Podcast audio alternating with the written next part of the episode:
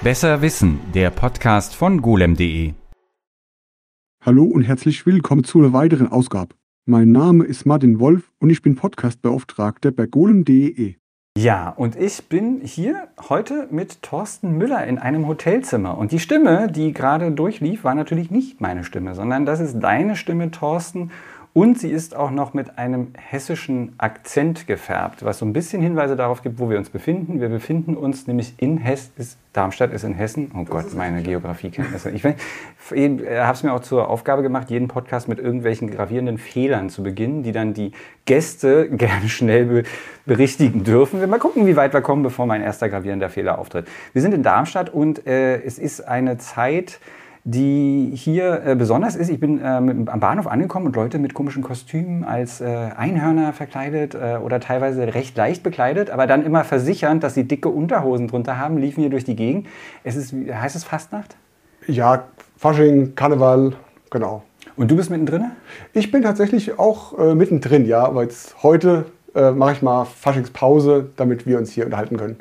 Und wir reden gleich über Thorsten Voice, aber ich muss trotzdem noch mal fragen. Also ich meine, Fasching, äh, bei mir ist das äh, äh, wirklich sehr weit weg, weil ich kann mich erinnern, also ich meine, es gibt in Berlin-Brandenburg gibt es Cottbus als Faschingshauptstadt, mhm. also Hochburg sozusagen, die das auch lange durchgezogen haben.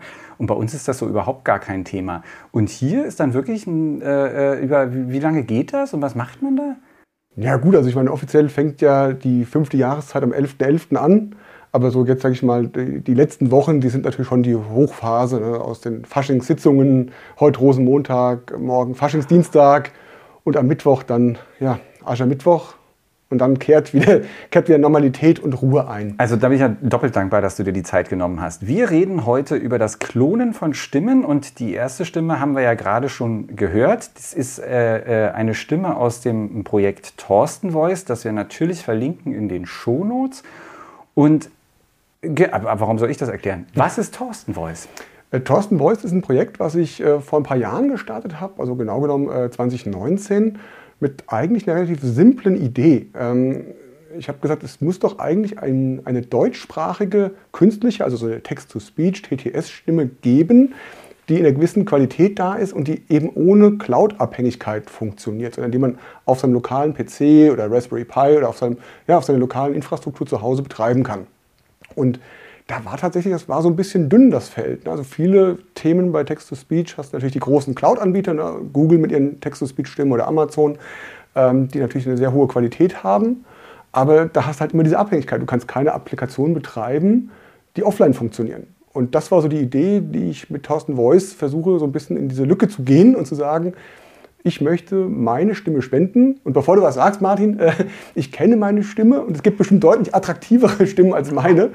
Ähm, ich habe halt nur keine andere. Und deswegen habe ich äh, im Rahmen vom Projekt Thorsten Voice äh, gesagt, ich möchte meine Stimme spenden, kostenfrei, damit man darauf eben ja, ich hätte nie, nie, hätte ich sowas gesagt. Und äh, außerdem hast du ja nicht nur die gespendet, sondern auch noch die äh, sehr charmante hessische Variante, die wir am Anfang gehört haben. Aber bevor wir weiter zu ähm, Thorsten Voice selber kommen, nochmal, mir ist eingefallen, ich musste eine ganze Weile überlegen, wann ich das erste Mal eine synthetische Computerstimme gehört habe. Und ich bin der Meinung, es muss Ende der 80er gewesen sein, auf irgendeinem Commodore Amiga, der, glaube ich, schon mit einem Programm kam im Betriebssystem, mit dem man Sachen vorlesen konnte. Das mhm. klang sehr robotisch. Und das fand ich furchtbar beeindruckend. Kannst du dich erinnern, wann du das erste Mal eine künstliche Stimme oder ich weiß es nicht, ich kann jetzt kein Jahr oder sowas sagen, aber es ist schon sehr, sehr lange her natürlich. Und diese, wie du sagst, diese roboterhaften, metallisch klingenden Stimmen, ähm, gut, ich sag mal jetzt in den, in den 80er, 90er Jahren rum, da war das natürlich äh,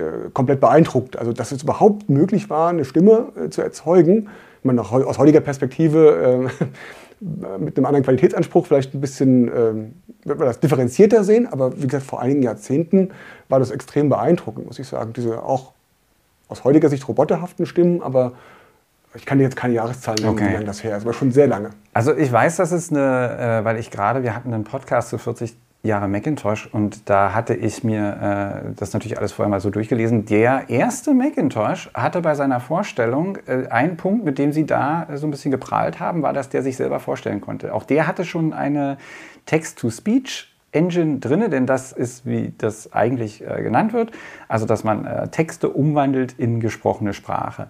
Und das ist tatsächlich, also wie gesagt, das war eine ganze Weile lang so ein bisschen so auch so ein heiliger Gral, weil, also das ordentlich zu machen vor allem. Mhm. Ne? Also einerseits roboterhaft, klar, klingt komisch und so, aber auch, dass es verständlich wird. Mhm. Denn menschliche Sprache ist jetzt auch nicht trivial nachzubilden. Ne?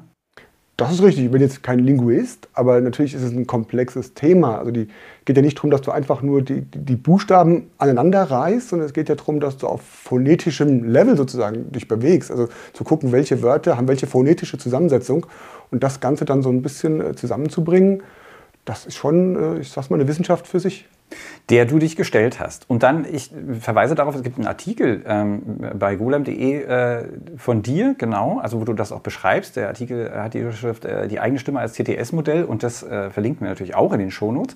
Und da schreibst du aber schon gleich im Teaser, also ich hätte diesen Teaser ich weiß nicht, ich hätte an diesem Teaser Kritikpunkte. Da steht dann die Frage, dauert das lange? Ja. Braucht man das? Nein. Also wenn ich das abgebe, sowas, dann sagt die Textchefin gleich, wieso sollte man das lesen, wenn da schon drin steht, dass man das nicht braucht. Aber die Leute haben es gelesen und ich denke, man braucht es. Ähm, nämlich, es ist ja so, also das eine ist, das so als irgendwie äh, tolle technische Leistung zu haben oder so. Das andere ist, das ist auch ein großer Punkt bei der Zugänglichkeit. Ne? Also Texte vorlesen zu lassen, ist ein Barrierefreiheitsmerkmal, das man nicht unterschätzen sollte. Definitiv. Also gerade jetzt, wo du sagst, Barrierefreiheit, diese äh, Blind Communities auch oder dieses NVDA ist da relativ als Begriff relativ bekannt, also dieses Non-Visual Desktop Access. Ähm, natürlich, also du baust extrem gut Barrieren ab, wenn du diese Screenreader, die ja auf dieser künstlichen Sprachausgabe auch basieren. Ja, ganz wichtiger Punkt. Und äh, also du bist, du hast gesagt, du hast 2019 hast du nachgeguckt und hast überlegt, wer, wer macht sowas und dann gab es keine, die deinen Ansprüchen genügt haben? Oder was war der Punkt, wieso du selber dann äh, tätig geworden bist? Ja, sag mal so, also ähm, ich war schon immer fasziniert von der Möglichkeit, dass Menschen mit Technik per Sprache interagieren. Ich meine, das kam so aus früherer Jugend ähm, als kleine Anekdote war ich natürlich fasziniert von so Serien, wo das war. Ne? Also Hollywood-Serien wie Knight Rider oder Star Trek, Next Generation. Das fand ich immer spannend, dass Menschen mit Sprache per Technik oder mit Technik interagieren. Und ich habe das auch damals in früher Jugend versucht zu bauen und bin gnadenlos gescheitert. Wie hast du es denn versucht zu bauen? Ah, ich weiß es nicht. Ich hatte irgendwie noch damals also einen ganz alten Rechner mit einem, mit einem Mikrofon erstmal versucht, überhaupt Audio aufzunehmen, was schon ein Kunststück war. Und habe dann versucht, diese Audiowellen, wie man diese, diese optische Darstellung von, von Audiosignalen, ja und habe versucht, da irgendwas rauszuschneiden und Muster zu erkennen. Ähm, also A, ich sag mal, ich habe es überhaupt von meinem Skill-Level, wie man sagen würde, nicht hinbekommen. Plus natürlich die Technologie damals auch weitaus weniger äh, fortschrittlich war als heute. Ähm, und habe das dann natürlich irgendwann auch wieder abge, also abgehakt und bin eigentlich erst wieder drauf gekommen, als ich glaube, Apple mit Siri äh, ja. um die Ecke kam und habe gemerkt, wow, wir kommen in eine Richtung, wo wirklich jetzt, wo sowas realistisch werden könnte. Oder natürlich auch Amazon mit ihrem Smart Speaker äh, war ich total beeindruckt. Und auch von der Qualität der künstlichen Stimmen. Also wir reden ja dann nicht mehr von diesem roboterhaften, mechanischen Klang. Wir reden ja wirklich von ja, Stimmen, die du auch verwechseln kannst, sogar mit wirklich menschlichen, echten Sprechern. Und äh, da bin ich wieder auf das Thema aufmerksam geworden. Hatte nur ähm, so ein bisschen die Bedenken, also will ich mir so einen Amazon Smart Speaker holen? Ja? Schön, dass du das Wort nicht sagst, danke dir. Das müsste ich jedes Mal rauspiepen, hatte ich neulich bei einem Kollegen bei genau, Podcast. Dankeschön, bleiben wir dabei. Genau, ich mache das tatsächlich auch ja? nie bewusst, weil ich immer nicht äh, weiß, ob dann irgendwelche Geräte sofort das anspringen. tun sie. Und, deswegen, und, und da kriegen wir einen Riesenhaufen Ärger. Deswegen, ich piep die, muss die dann rauspiepen. Es ist schön, dass du es nicht sagst. Wenn du, mir, wenn du am Ende äh, unzufrieden mit diesem Podcast bist, dann sagst du einfach hundertmal hintereinander das böse Wort und dann muss ich das alles rauspiepen. Äh, also die Gefahr sehe ich momentan nicht. Okay, ähm, alles klar. Äh, aber insofern, also jeder weiß natürlich, welchen Markennamen oder welches mhm. Produkt ich meine. Und ähm, ich hatte da so ein bisschen Datenschutzbedenken. Also da gibt es, glaube ich, kein richtig oder falsch, aber ich glaube, da muss jeder für sich entscheiden, möchte ich mir ein Mikrofon, was, ich sag mal, ständig in Kontakt mit Amazon steht und Online-Verbindung erfordert, möchte ich das haben? So, und da war ich ein bisschen skeptisch und habe gesagt, ich finde die Technologie auf der Ingenieursseite super. Ich habe aber so leichte Datenschutzaspekte im Hinterkopf, die mir nicht gefallen haben. Und äh, habe gesagt, vielleicht gibt es ein Open-Source-Projekt, was so ein bisschen mehr auf Privatsphäre achtet, was im Prinzip offline lauffähig ist, dass ich auch in meinem Router sagen kann, ich möchte diesen Raspberry Pi oder den Server vom Internet abschotten. Und bin damals, also 2019, äh, auf äh, ein Projekt oder auf eine Firma Microsoft AI gestoßen. Das war eine US-Firma, also war, mittlerweile gibt es die nicht mehr, äh, die gesagt haben, sie bauen sowohl die Software als auch die Hardware für einen Privacy-Aware Voice Assistant. Und da habe ich gesagt, oh super, das musst du ausprobieren und ähm, habe das auch äh, versucht und muss sagen, also es war dann durchaus eine Serie von Ernüchterungen, die auf mich gewartet haben. Zum einen, klar, man hat gemerkt, es war noch alles in der Entwicklung und es war sehr äh, auf den englischen Sprachraum fokussiert. Also auf Deutsch brauchte ich jetzt noch nicht wirklich damit arbeiten. Und was mich wirklich überrascht hat, dafür, dass sie geworben haben mit einem Privacy-Aware äh, Voice Assistant, ähm, war das Erste, was ich tun musste, mir auf deren Cloud einen Zugang registrieren. ich dachte, das verstehe ich jetzt nicht, das ist ein Widerspruch. Klar, ich habe da ein bisschen nachgeforscht und die Idee war schon, weil die haben für diese sprachverarbeitenden Komponenten, also Spracherkennung auf der Eingangsseite, also dieses Speech-to-Text ähm, und auf der Sprachausgabeseite das Text-to-Speech, TTS, ähm, auch auf Cloud-Dienste gesetzt, weil du willst natürlich eine hohe Qualität und da waren natürlich die großen Cloud-Anbieter, die liefern halt eine gute Qualität. Da bist du ganz schnell wieder bei den üblichen Verdächtigen. Und dann, genau, und dann habe ich gefragt, aber warum brauche ich euch dann? Und die haben im Prinzip äh, so eine, so eine, so eine Proxy-Schicht eingezogen. Das heißt, die haben zwar meine Sprachdaten dann doch an die, an die Cloud-Anbieter gegeben, haben aber vielleicht meine IP-Adresse rausgefiltert, sodass ein bisschen mehr meine Privatsphäre gewahrt war. Also die haben so ein bisschen als ich nenne es mal Anonymisierungsschicht in der, Zwischen, in der Zwischen fungiert. Und ich muss sagen, fand ich aber trotzdem ein bisschen schade. So, und dann habe ich versucht, kann ich da auch diese cloud-basierten Dienste ersetzen? Und habe dann mit der Sprachausgabe angefangen und war dann, du hast gesagt, ganz schnell wieder bei der Alternative roboterhaft klingende Stimmen.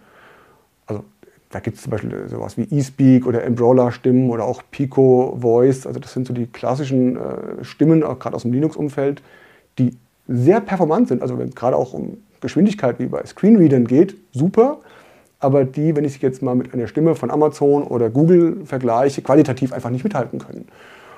Ja, das äh, war dann so ein bisschen der, der, der, Werdegang und die Idee. Und da, um das Thema ab, äh, um, um, diese eine Frage so abzurunden, äh, war es tatsächlich so, dass nach der Ernüchterung habe ich auf der Microsoft-Seite gesehen, du kannst auch deine eigene Stimme klonen oder digitalisieren und dafür verwenden. Jetzt mal unabhängig davon, ob man sich im Alltag mit einem Smart Speaker unterhalten will, der genauso klingt wie man selbst. Aber ich fand das halt super spannend als Thema. Und ähm, war so ein bisschen, naja, ich habe mir das sehr einfach vorgestellt. Ich dachte, super, da hast du bestimmt, du nimmst drei Sätze auf, dann hast du bestimmt eine total tolle, getestete Applikation mit schöner Oberfläche, drückst zweimal auf so einen Assistent weiter, weiter fertigstellen, holst dir einen Tee und dann hast du die perfekte Stimmklonung. Und das war 2019 extrem weit weg und ich habe wirklich lernen müssen, also ein Selbstläufer war das nicht. Und so viel auch zum Intro von dem Header, von dem, von dem Teaser. Ich kann mich erinnern, dass das, was du gerade beschrieben hast, dieses, dass man einfach mal ein paar Sätze einspricht und dann klont es die Stimme, habe ich zum ersten Mal gemacht auf äh, Bitten meines Chefredakteurs, ich meine 2020 rum, also nicht so viel später. Und ich musste, es funktionierte auch nur auf Englisch. Mhm. Und ich meine, ich musste sowas wie 20 Minuten ähm, vorgegebene Texte einsprechen. Und danach war das Ergebnis okay auf Englisch, aber jetzt auch nicht so wirklich äh, fantastisch. Ich habe das neulich nochmal gemacht ähm, bei einem Dienst, bei dem ich mich dafür auch anmelden musste, der auch nicht kostenfrei ist und natürlich auch groß, äh, ne? also alles in der Cloud logischerweise. Ich glaube, ich habe ähm, 30 Sekunden eingesprochen und die Stimme klingt okay. Also was natürlich dir, was ich damit sagen will, ist, was ich annehme, was du mir ja gleich bestätigen oder verneinen wirst, ist, dass dir die, der aktuelle Trend, ähm, mit Machine Learning Modellen äh, solche Sachen zu machen, ja absolut in die Hände gespielt hat, oder? Definitiv. Also man merkt es auch, klar, die Entwicklung ist, ich meine, es vergeht ja kaum ein Tag, wo du nicht irgendeine Machine Learning, AI, KI, was Neues, was Neues rauskommt. Ich meine, das ist ja momentan eigentlich das Hype-Thema schlechthin. Das war 2019 noch nicht ganz so, äh, ganz so ausgeprägt, zumindest nicht im Fokus der Öffentlichkeit. Und ähm, nur mal, weil du sagst jetzt 30 Sekunden, das ist natürlich äh, schnell mal gemacht. Äh, als ich angefangen habe und äh, mich da versucht habe, mit dieser Microsoft-Dokumentation so ein bisschen durchzufummeln, ähm, war die Empfehlung, nimm 16 Stunden reines Audio auf. Und das ist jetzt, ne, das, das machst du eben mal nicht an einem Abend. Und ähm, tatsächlich habe ich ja, für die ersten Versuche, für die ersten Gehversuche, die ich gemacht habe, in meiner Freizeit abends am Wochenende über Monate aufgenommen. Und da habe ich auch noch, auch noch gefühlt alles falsch gemacht, was man falsch machen konnte. Was, also ich habe viel Lehrgeld bezahlen müssen, weil das war sehr, sehr äh, deprimierend.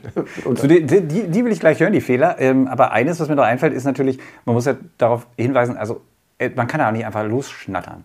Also ich kann dem Ding nicht einfach irgendwas erzählen, sondern es müssen Texte sein, deren, deren Textvariante ja auch vorliegt, damit die mhm. KI das beides übereinbringen kann, oder beziehungsweise die Machine Learning-Algorithmen das übereinbringen können. Aber was sind so Fehler, die du gemacht hast?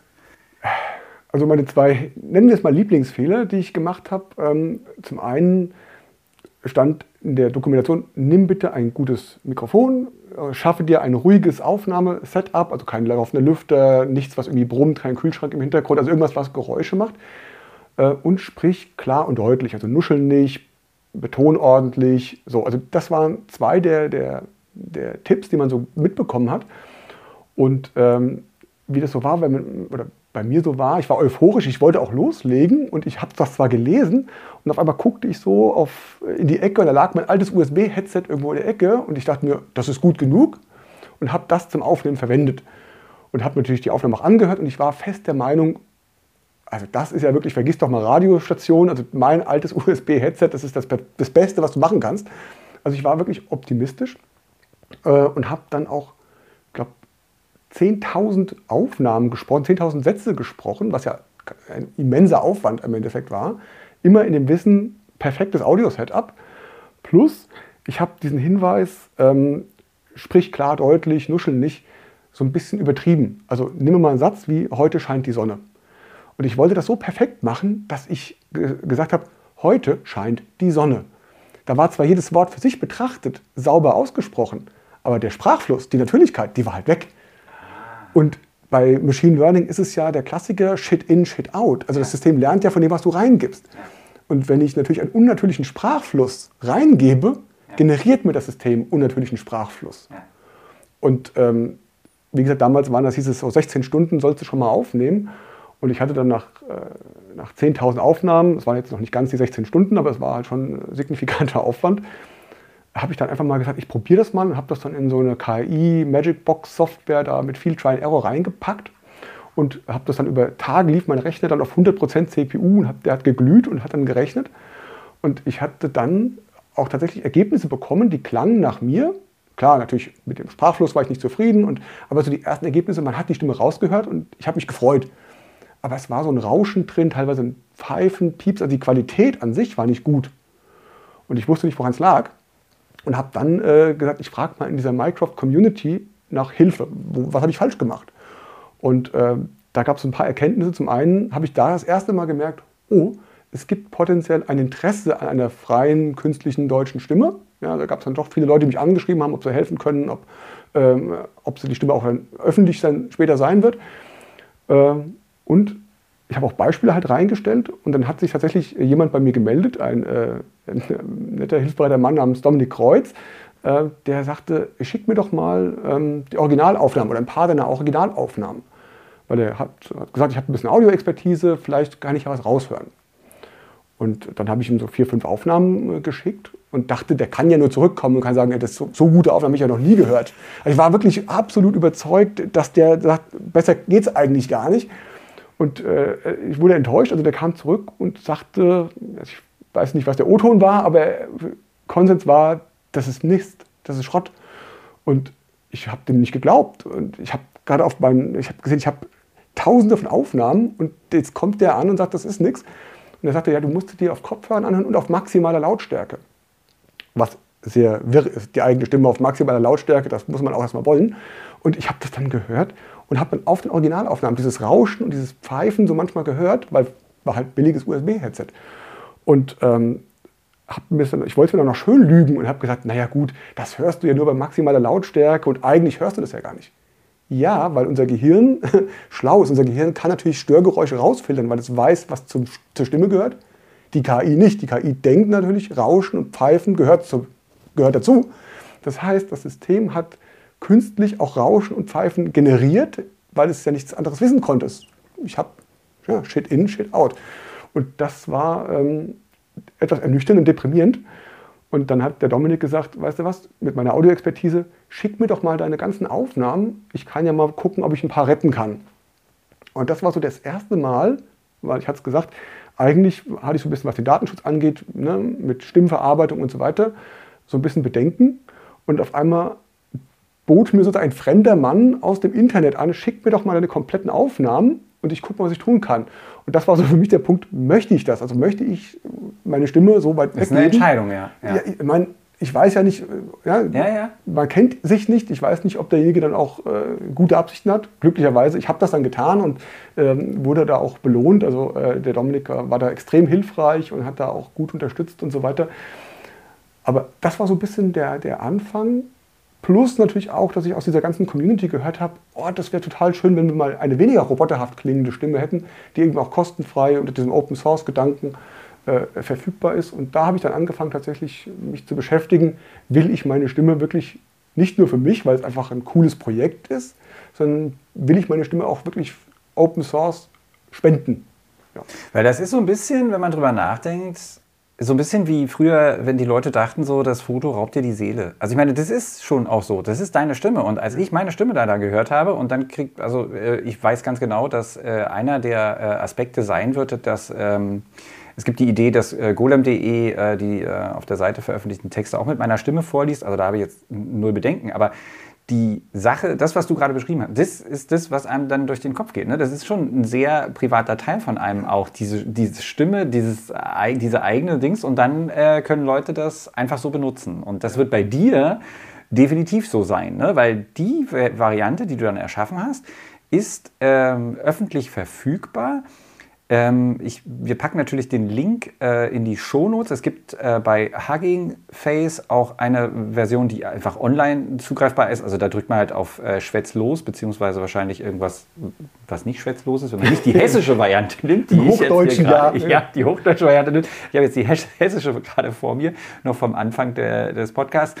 Ähm, und dann wird das einfach generiert. Aber der Grundpunkt ist, dass du äh, bei GitHub das alles hochgeladen hast und jetzt, äh, also ich will nochmal darauf zurückkommen, was es noch so für Stolpersteine gab, aber erstmal vielleicht, wenn ich das jetzt machen möchte. Ich möchte jetzt dein Modell für irgendwas benutzen. Äh, wie mache ich das? Es gibt verschiedene Möglichkeiten tatsächlich. Also erstmal ähm, musst du natürlich überlegen, welche, welche Thorsten Voice-Variante äh, magst du. Ne? Ich meine, Hessisch na klar, ja? na klar. Ähm, das ist natürlich auch ein, Frage, ein, ein Leidenschaftsprojekt. Thorsten, äh, verstehe die Frage nicht, genau, natürlich hessisch. Genau, als äh, alter Südhesse musste das natürlich musste sowas bei. Ähm, nein, es ist äh, natürlich klassisch, die meisten TTS-Modelle auch äh, aus dem Thorsten Voice-Projekt können natürlich Hochdeutsch, weil du dann natürlich die meisten Einsatzmöglichkeiten hast. Ich habe aber auch äh, emotionale Stimmen gemacht. Also man kann mich auch äh, schimpfen lassen oder ähm, das heißt, ich könnte mir einen Smart Speaker zusammenlöten, wo du mich die ganze Zeit anschreist. Wenn du das, ich kann dich auch jetzt live im Podcast Ich wollte gerade sagen, wir könnten ja. das jetzt ausprobieren, dann kann ich schon mal, habe ich schon mal so einen Vorgeschmack, wie mein Smart Speaker. Ja, äh, ja, denkt man noch drüber nach, äh, ist ja noch ein bisschen.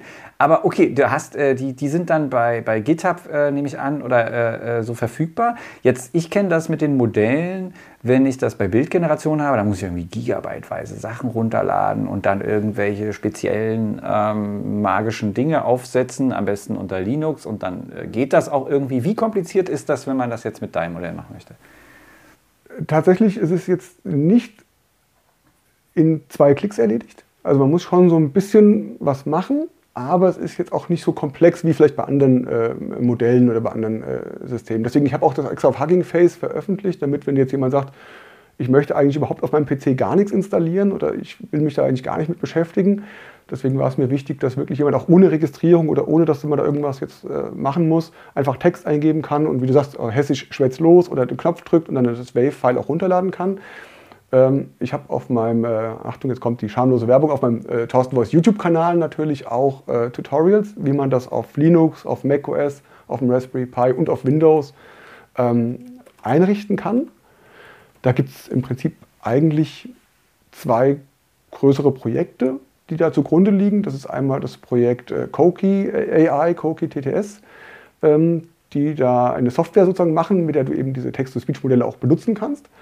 Unter anderem auch eben meins. Oder äh, Piper TTS und das ist ein bisschen einfacher sogar noch von, von der Handhabung, weil es eben nicht Gigabytes an Download erfordert, sondern relativ schnell über zum Beispiel auf Windows mit einer Exe-Datei mehr oder minder getan ist. So, und wenn man das dann hat, dann kann man einfach seitenweise, also ich könnte mir jetzt dann zum Beispiel, wenn ich ein Buch vorgelesen haben möchte und äh, dann, dann kippe ich einfach den Text da rein und dann lasse ich das durchlaufen und dann geht das zügig, dass es dann eine Audiodatei äh, macht oder ist das abhängig von der Performance des Rechners? Also wie auf, auf meiner Seite sozusagen, wenn ich das tatsächlich lokal laufen lasse, was bedeutet das? Ja, natürlich. Also es gibt, äh, also gerade die Piper TTS-Modelle ähm, gibt es in drei Qualitätsstufen, also von Low, Medium, High. Ähm, je höher ich den Qualitätsanspruch natürlich habe, desto aufwendiger ist es in der Erzeugung. Schneller Rechner schadet da natürlich nichts. Aber selbst auf einem Raspberry Pi kann ich äh, meine Stimme relativ performant erzeugen.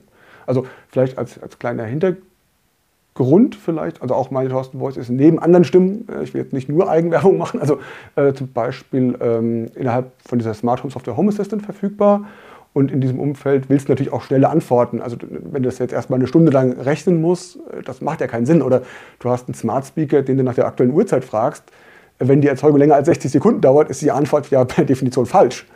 Also äh, nein, also wir reden schon von relativ performant und wie gesagt, auf, auf dem Raspberry, äh, Raspberry 3 zum Beispiel, 4e, äh, kannst du ähm, schneller als, äh, als Echtzeit. Also man redet da auch, um ein bisschen ähm, Expertenwissen einzustreuen mit meinem gefährlichen Halbwissen. Nein, also es gibt diesen RTF, den Real-Time Factor, der indiziert so ein bisschen oder der gibt Auskunft über die Performance. Äh, weiß nicht, ob du den kennst, aber im Prinzip ist es ein numerischer Wert, der einfach eine Verhältnismäßigkeit sagt. Also stell dir vor, du hast eine gesprochene Ansage von 10 Sekunden. Also du fragst jetzt deinen Smart Speaker, wie wird heute das Wetter und dann kommt die Temperatur und ob du einen Regenschirm brauchst oder so. Und das wäre jetzt so eine 10 Sekunden Audioansage. Hast du jetzt einen RTF-Wert von 1,0, hätte es im Vorfeld auch 10 Sekunden gedauert, dieses Audio zu erzeugen, bevor es anfängt zu sprechen. Und äh, das kann schon lange sein. Also, zehn Sekunden sind extrem lange, ja. Genau, also ich jetzt frage, wie wird das Wetter? Und dann hast du zehn Sekunden, ja, wo du wartest. Da hätte ich jetzt, ich wäre davon ausgegangen, dass das Ding abgestürzt ist. Genau, richtig. Und da ist die, die, die, die User Acceptance natürlich schlecht. Und deswegen, wenn du zum Beispiel jetzt einen RTF-Wert von 0,1 hast, wäre das innerhalb von einer Sekunde zehn Sekunden Audio erzeugt. Und das ist dann wieder eine andere Hausnummer. Mhm. Wobei man natürlich nicht vergessen darf, dass ja trotzdem im Hintergrund, also du musst ja erstmal äh, Speech to Text bekommt, dann muss die Anfrage tatsächlich irgendwie bearbeitet werden mhm. und sinnvoll was rauskommt. Also du kommst natürlich nicht bei 0,1 Sekunden dann raus, weil es addiert sich dann schnell auf. Genau. Aber 0,1 Sekunden natürlich total super. Und äh, trotzdem hängt das aber, ich muss so blöd fragen, aber es erscheint mir natürlich auch logisch, es hängt von meinem Rechner ab. Also wenn ich einen leistungsfähigen Rechner habe, geht es schneller, als wenn ich einen leistungsschwächen Rechner ja. habe. Ne? Weil wir kommen jetzt noch dazu, was der eigentliche Hintergrund dann ist äh, zum Thema Performance, ist natürlich das Training dann gewesen. Aber ähm, bedeutet das, also oder läuft das dann auf der CPU, läuft das auf der Grafikkarte? Was ist die Komponente, die bei meinem Rechner dann dafür ausschlaggebend ist, wie schnell das geht? Also zum Training hast du ja gesagt, kommen wir noch. Also ja. beim Training ist es Stand heute ganz klar Richtung GPU. Ähm, bei den Koki-Modellen zum Beispiel ist es so, dass du ähm, das GPU auch bevorzugt ist also dieses Nvidia CUDA äh, bevorzugt ist, also deutlich performanter ist. Aber es läuft generell auch auf CPU. Aber auch wieder Training, GPU, Laufzeit, CPU völlig okay. Also okay. Für die und da aber dann auch schnellere CPU ist besser. Genau, also je schneller die Hardware, desto schneller natürlich auch das. Ist es dann auch äh, äh, hier Multithreading, äh, mehr, mehr, mehr dingsig oder ist es, geht es um Single-Core-Performance? Jetzt wird es hier sehr technisch. Das wollte ich gerade sagen, also okay. da habe ich jetzt keine Tests okay. gemacht. Ähm, aber ja, das ist vielleicht eine interessante Frage noch. Aber dann kommen wir mal zum, zum, zum Trainingsaspekt des Ganzen. Also du hattest dann 10.000 eingesprochene Sätze, äh, viele Stunden Material, das war dann clean ähm, oder zumindest cleaner als zuvor. ja. Also ich, aus Erfahrung, auch durch diesen Podcast, kann ich sagen, dass wenn es halt hin ist, dann gibt es auch nicht wirklich, also es gibt da auch nicht das Wunderwerk. Und selbst die KI ich, kann, ich inzwischen äh, äh, höre ich, wenn, wenn Leute das durch KI-Verbesserer, ähm, Adobe hat so ein Ding, ähm, äh, durchjagen. Ich höre ich hör das inzwischen. Das ist auch lustig. Das ich, ich finde, das ist, fand ich total interessant, diesen Aspekt, dass du ähm, so äh, bei, bei, bei äh, den generierten Bildern ist das auch teilweise so, dass ich feststelle, dass ich jetzt als Mensch plötzlich ein instinktives, äh, instinktives Wissen darüber habe, dass der Kram definitiv durch eine KI durchgegangen ist. Gerade auch bei der Sprache. Ich höre das raus, wenn das durch, diesen, durch dieses Ding, durch diesen Voice-Stimmverbesserer von Adobe durchgejagt wurde.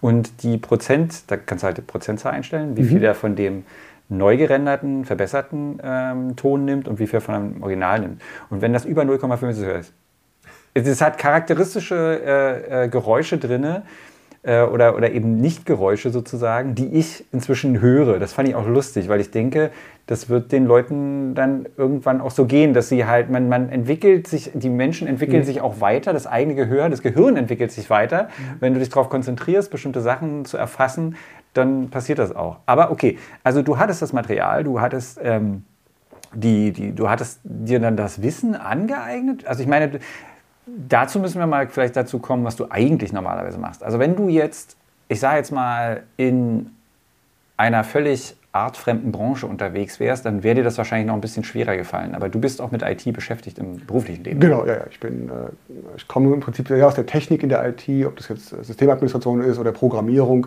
Das ist doch, ich habe sehr IT-lastigen, äh, auch beruflichen Hintergrund. Also ich bin ITler im Prinzip durch und durch. Okay. Ja, was sich, genau, was sich schon daran äußert, dass du in deiner Freizeit äh, auch noch weiter daran machst. Also hat das, äh, äh, kurze Nebenfrage, hat das irgendwie deinen beruflichen, hat das für dich beruflich was geändert oder hast du irgendwie davon profitiert, dass du das dann gemacht hast, dass du gedacht hast, oh, guck mal hier, das hilft mir auch?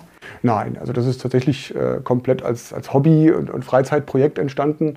Natürlich äh, auf der Arbeit wird das auch mal thematisiert. Ne? Und wenn man dann so hört, was es da Neues gibt auf dem Gebiet, weil es ist ja, also es ist zwar, finde ich, immer noch eine Nische, also diese Sprachverarbeitung, Text-to-Speech äh, ist natürlich jetzt kein, äh, kein riesen Mainstream-Thema. Also ja, viele nutzen es, aber ohne zu wissen, also mein, dass jemand ein mhm. Amazon... Auf der Macherseite genau. ist so ein Thema, ne? Das ist halt klar, du, es ist ein Riesenthema, weil wir es alle... Äh, Man konsumiert es, ja. aber es ist jetzt nicht so im, im Fokus des Bewusstseins, was hinten dran steht. Ja? ja. Äh, insofern ist das natürlich mal ein spannendes Thema. Was gibt es da auf diesem Feld Neues in der Mittagspause? Aber es hat jetzt keinen Impact, sage ich mal, auf die, auf die eigentliche berufliche Tätigkeit. So, dann äh, hast du das ganze Material gehabt und einen, wie, wie ich hoffe, halbwegs äh, adäquaten Rechner und hast das dann da drauf, äh, da, dann losgeschossen oder wie, was, was hast du gemacht? Naja, also ich hatte, dadurch, dass ich ja euphorisch war, ne, sieh mein USB-Headset, war ja der erste ähm, Fehler, den ich, für den ich Lehrgeld bezahlen durfte. Ich hatte natürlich auch keinen speziellen Rechner. Okay, du hast es alles auf dem Amiga versucht. genau, ich habe noch... Ja, okay, das kann. genau. Und nach vier Jahren habe ich gedacht, okay, es wäre vielleicht doch an der Zeit. Nein, ich habe tatsächlich, äh, also ich hatte einen Rechner mit einer Nvidia-Grafikkarte und ich habe damals naiverweise gedacht, mit meinen 4 GB Grafikram bin ich hier auf dem Feld der König. Bis die Realität kam, sagte, bist du nicht. Und... Ähm, und ich hatte dann wirklich auch geswitcht auf CPU, weil das, der Prozess, dieser Trainingsprozess, der lief gar nicht los. Bei 4 GB Grafikspeicher hat er gesagt, fange ich nicht an. Und äh, habe dann auf CPU-Konfigurationen gewechselt. Und wie gesagt, der Rechner lief dann halt Tag und Nacht äh, komplett und der, der, Lüfter hat nur geföhnt. Ähm, und äh, dann, ja, irgendwann kam da was raus, bis ich dann gemerkt habe, das funktioniert nicht. Also ich musste dann die Aufnahmen auch nochmal neu machen, weil, wie du gesagt hast, du kannst ein bisschen was verbessern, aber retten kannst es eigentlich nicht. Ja? Und von der schlechten, von dem Satz, äh, schlechten Satzfluss oder Redefluss, den kannst du eh nicht optimieren. Ich meine, du kannst vielleicht Rauschen noch rausfiltern, aber wenn ich halt blöd betone, betone ich blöd. Da kannst du halt auch nichts ändern.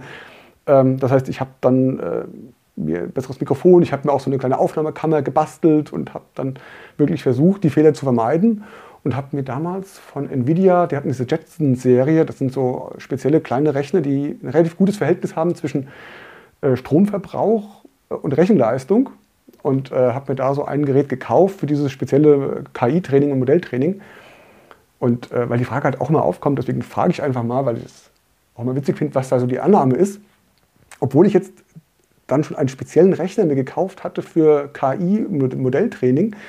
Ähm, was würdest du denn annehmen, wie lange so ein Rechner 7x24 rund um die Uhr braucht, um so ein, also so ein Modell, wie du es jetzt hier zum Beispiel gehört hast, in hessischer Variante, bis sowas rauskommt? Was schätzt du denn, wie lange sowas rechnet?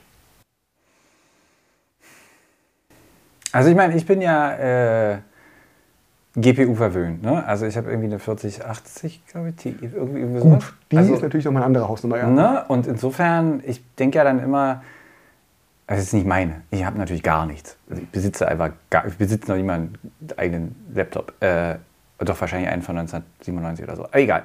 Ähm, aber also wenn man jetzt eine, eine fette GPU hat und schön Mehrkernrechner, weiß nicht, ob der dann irgendwas bringt oder so, Und du hast, wie viel hast du jetzt da drin? Ach so, nee, weißt du, was ich sagen würde?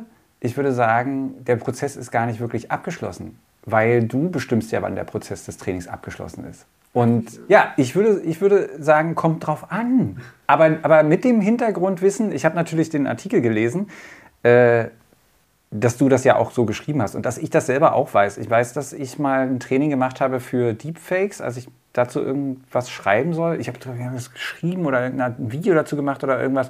Und da ging es auch darum, äh, äh, du konntest halt sehen, was er da macht. Und am Ende hast du gesagt, okay, das, das, ist, das reicht für meine Zwecke aus, wir lassen das jetzt so und dann ist fein.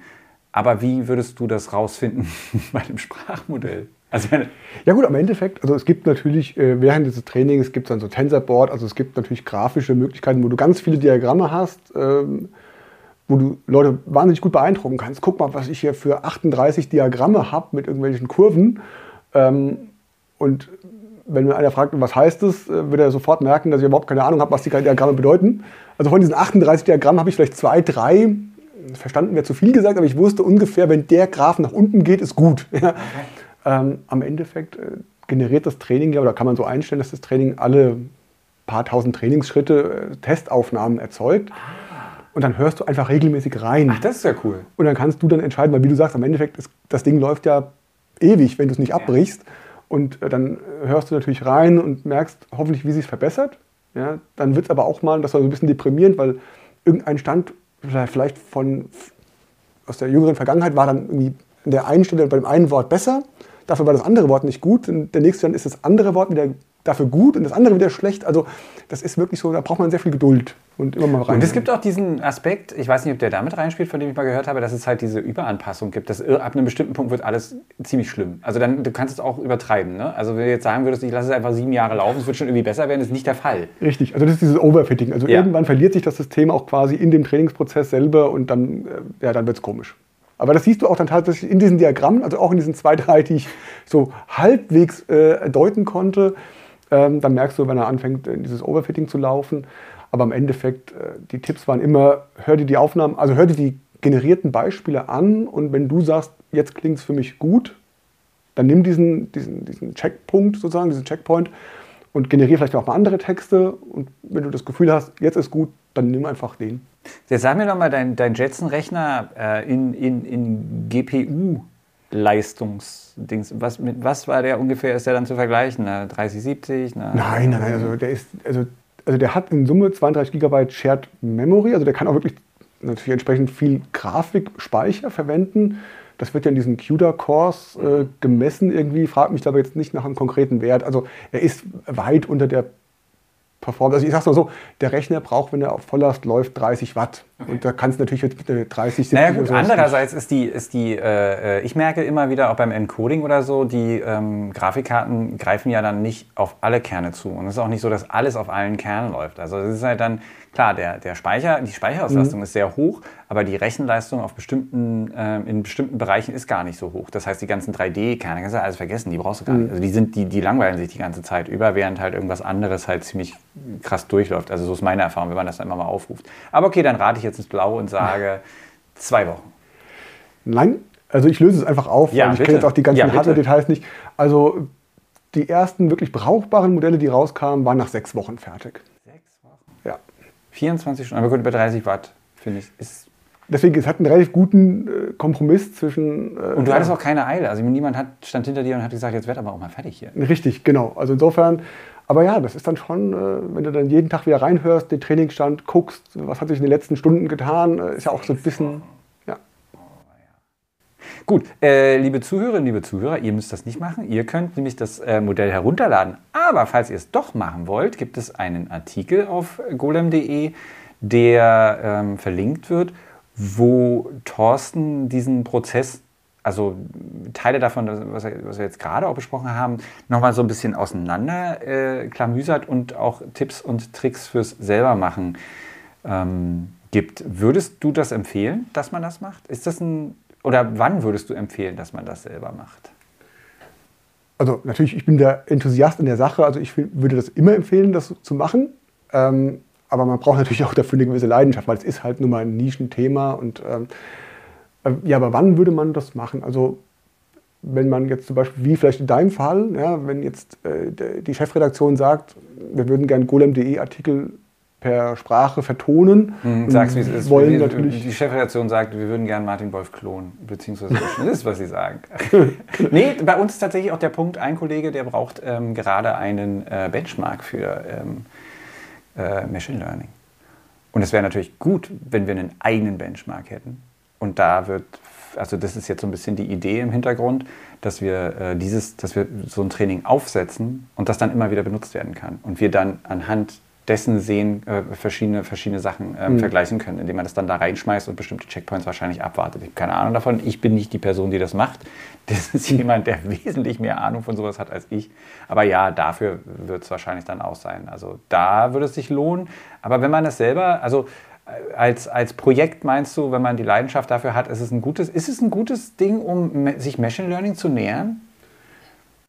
Das kommt jetzt darauf an, wie bereit man ist, da reinzugehen in die Materie. Also ich bin auch kein Machine Learning äh, Experte, schon mal gar nicht, aber auch äh, ich bin da sehr an der Oberfläche unterwegs. Also ich könnte so Programme, die diese Machine Learnings machen, nicht selber entwickeln. Also ja, ich gucke mir da auch mal, die sind ja sehr oft auch Python-basiert, also ich kann da in den Code reingucken und ich kann auch ungefähr verstehen, was da passiert. Aber ich bin jetzt weit weg davon, deswegen zum Machine Learning Experten zu werden. Also du kannst diese Software zum Klonen der Stimme benutzen, ohne dass du jetzt ein tieferes Verständnis haben musst von Machine Learning. Aber das ist ja das Schöne bei Open Source. Du kannst natürlich, wenn du sagst, ich möchte auch verstehen, was da so unter der Haube passiert, kannst du natürlich auch reingucken, was da, ja, was da passiert. Du hast, genau, und du hast gesagt, dass es auch Leute gibt, die sich da durchaus ähm, bereit erklären, irgendwie zu helfen. Wo findet man die? Na gut, diese, diese Sprachcommunities, ich finde da zum Beispiel ähm, Piper, wie gesagt, ich hatte ja öfters schon äh, Koki und Piper erwähnt, also fangen wir an mit, mit der Koki Community. Ähm, die ist so ein bisschen also ein Startup, was erwachsen ist aus äh, Mozilla Forschung und Entwicklung. Ich kann mich erinnern, ich war mit meinem Kollegen für, für ähm, Sebastian Grüner, der auch für diesen Podcast immer mitproduziert, der ist ja unser Linux-Kollege und ich war mit dem zusammen bei Mozilla und die haben uns da tolle Sachen mit Sprache präsentiert, mhm. da hatten wir so einen Blick hinter die Kulissen, war total super und irgendwie ein oder zwei Jahre später meinte er dann so, wir haben die alle gefeuert. Also ich glaube ja, ne? die, sind die haben das aufgelöst, dieses... Genau, dieses, diese, diese, also ich meine, ich habe jetzt gerade so ein bisschen, äh, also ich finde es gerade so ein bisschen spannend zu hören, dass du ja im Prinzip auf der Mozilla-Seite das noch mitbekommen hast. Und ich stand auch damals, das war ja aus 2019, ja, 2020, ja. Ähm, ich stand mit den Kollegen ja auch über die Community, über dieses Mozilla-Foren in Kontakt. Ja. ja und ähm, habe dann auch gehört, die lösen das auf. Und ich war natürlich erstmal fassungslos. Ich so, wie kann man denn so ein spannendes Feld auflösen? Ja, ja, ja. waren wir auch. Ja, und ähm, habe aber dann dadurch, dass ich mit den Kollegen so ein bisschen äh, auch äh, in Kontakt stand, haben die gesagt, entspann dich, wir gründen in Berlin ein Startup namens Koki und wir gehen im Prinzip geschlossen, weiß ich jetzt nicht, aber ne, mit vielen Leuten äh, gehen wir da raus aus Mozilla, weil die es eben nicht mehr weiterverfolgen und gründen dieses Start-up. Also äh, genau, das waren hier Fake News, die, die nicht gefeuert worden wahrscheinlich. Aber ja, ich, ich, kann mich nur erinnern, dass die irgendwie dann da weg waren von genau. Mozilla und meine Assoziation war die gefeuert. Aber ja, die werden das, äh, ja, okay. Und da war natürlich jetzt, und die haben jetzt auch in den letzten Jahren, äh, finde ich, extrem viel beigetragen zu Open Source und Sprachtechnologien. Also sie haben einen ganz, ganz wertvollen Beitrag geleistet. Und ähm, leider muss man sagen, haben sie jetzt aber auch jetzt die letzten Monate angekündigt, dass sie äh, den Betrieb einstellen. Ich weiß, ich kenne jetzt die wirtschaftlichen Hintergründe hm. nicht, aber äh, CoKR, also der, der, Code und so weiter, ist ja Open Source, ist natürlich weiterhin da, aber das Unternehmen äh, dahinter ähm, gibt es jetzt leider nicht mehr. Ähm, bisschen. Hier kommt, hier, das passt natürlich perfekt. Äh, Werbeblock in eigener Sache, ähm, alles äh, über Cookie und äh, die, also ich sehe gerade, wir haben dazu nichts. Das ist das Ende des Werbeblocks. Ich, ich habe gerade Cookie bei uns in die ähm, äh, golem.de Suche eingegeben. Aber sollte es etwas geben, das berichtenswert ist, dann liest man das natürlich auf golem.de. Es war jetzt natürlich super, dass ich das jetzt so gemacht habe. Aber da wir in diesem Podcast so wenig schneiden, werde ich das jetzt auch nicht rausschneiden. Ja, äh, dazu liest man natürlich was auf golem.de, aber was man auf jeden Fall ähm, finden kann, ist von dir noch ein Artikel, den ich äh, gerade gesehen habe, Automatisierung von Abläufen, hm. äh, den du für uns geschrieben hast. Was schreib, was, weißt du schon, was du noch schreiben wirst für uns? Hast du schon eine Idee, was das nächste sein könnte? Hm, tatsächlich habe ich jetzt kein konkretes Thema, ähm, aber also noch nichts, sagen wir noch nichts Spruchreifes. Äh, ich mag natürlich, wie gesagt, diese, diese Nische über die Spracherkennung, Spracherzeugung, aber ich kann jetzt auch nicht, sonst wird wahrscheinlich auch die Chefredaktion irgendwann ein bisschen äh, äh, finde das vielleicht ein bisschen eintönig, wenn ich nur über so ein Themengebiet natürlich auch was schreibe. Aber das ist halt das, wo ich diese, diese Leidenschaft habe und wo ich hoffentlich auch ein bisschen was beitragen kann. Ich musste auch übrigens grinsen, als du eben sagtest, Sie wollen äh, ne, den Martin Wolf klonen. Ja, Sie wollen ja nicht den Thorsten, der die Golem-Artikel vorliest. Und dann dachte ich, guck mal, es, es steht unentschieden. Du, hast, äh, du gewinnst bei der Vertonung deiner Artikel und äh, ich habe offensichtlich äh, mehr Vorteile, wenn es um Teaser geht, die eigentlich nicht einladen, einen Artikel zu lesen. Also einigen wir uns da mal auf Unentschieden, was wir für ein Standing bei der Chefredaktion haben. Ja, ja. Ah, ich glaube, wir, wir, wir sind, uh, we're doing good. Äh, alle beide, denke ich. Ähm, genau, damit äh, würde ich das äh, schon mal beenden. Und ja, vielleicht äh, gibt es ja in Zukunft eben meine Stimme, die die Artikel bei golem.de vorliest. Sollte das so sein, dann hängt das ganz mit, mit 100%iger Sicherheit mit äh, Thorsten Müller zusammen. Vielen Dank für das Gespräch. Wir verlinken den YouTube-Kanal, wo es ein Tutorial dazu gibt. Wir verlinken die ähm, Communities, die du gerade erwähnt hast und natürlich auch das Modell auf Hugging Face. Und äh, ich hoffe auch, dass wir nichts vergessen bei diesem ganzen Verlinke, bei der ganzen Verlinkerei. Wenn wir doch was vergessen, dann bitte oder auch Themenvorschläge an äh, podcast.golem.de. Vielen Dank fürs Zuhören und bis zum nächsten Mal.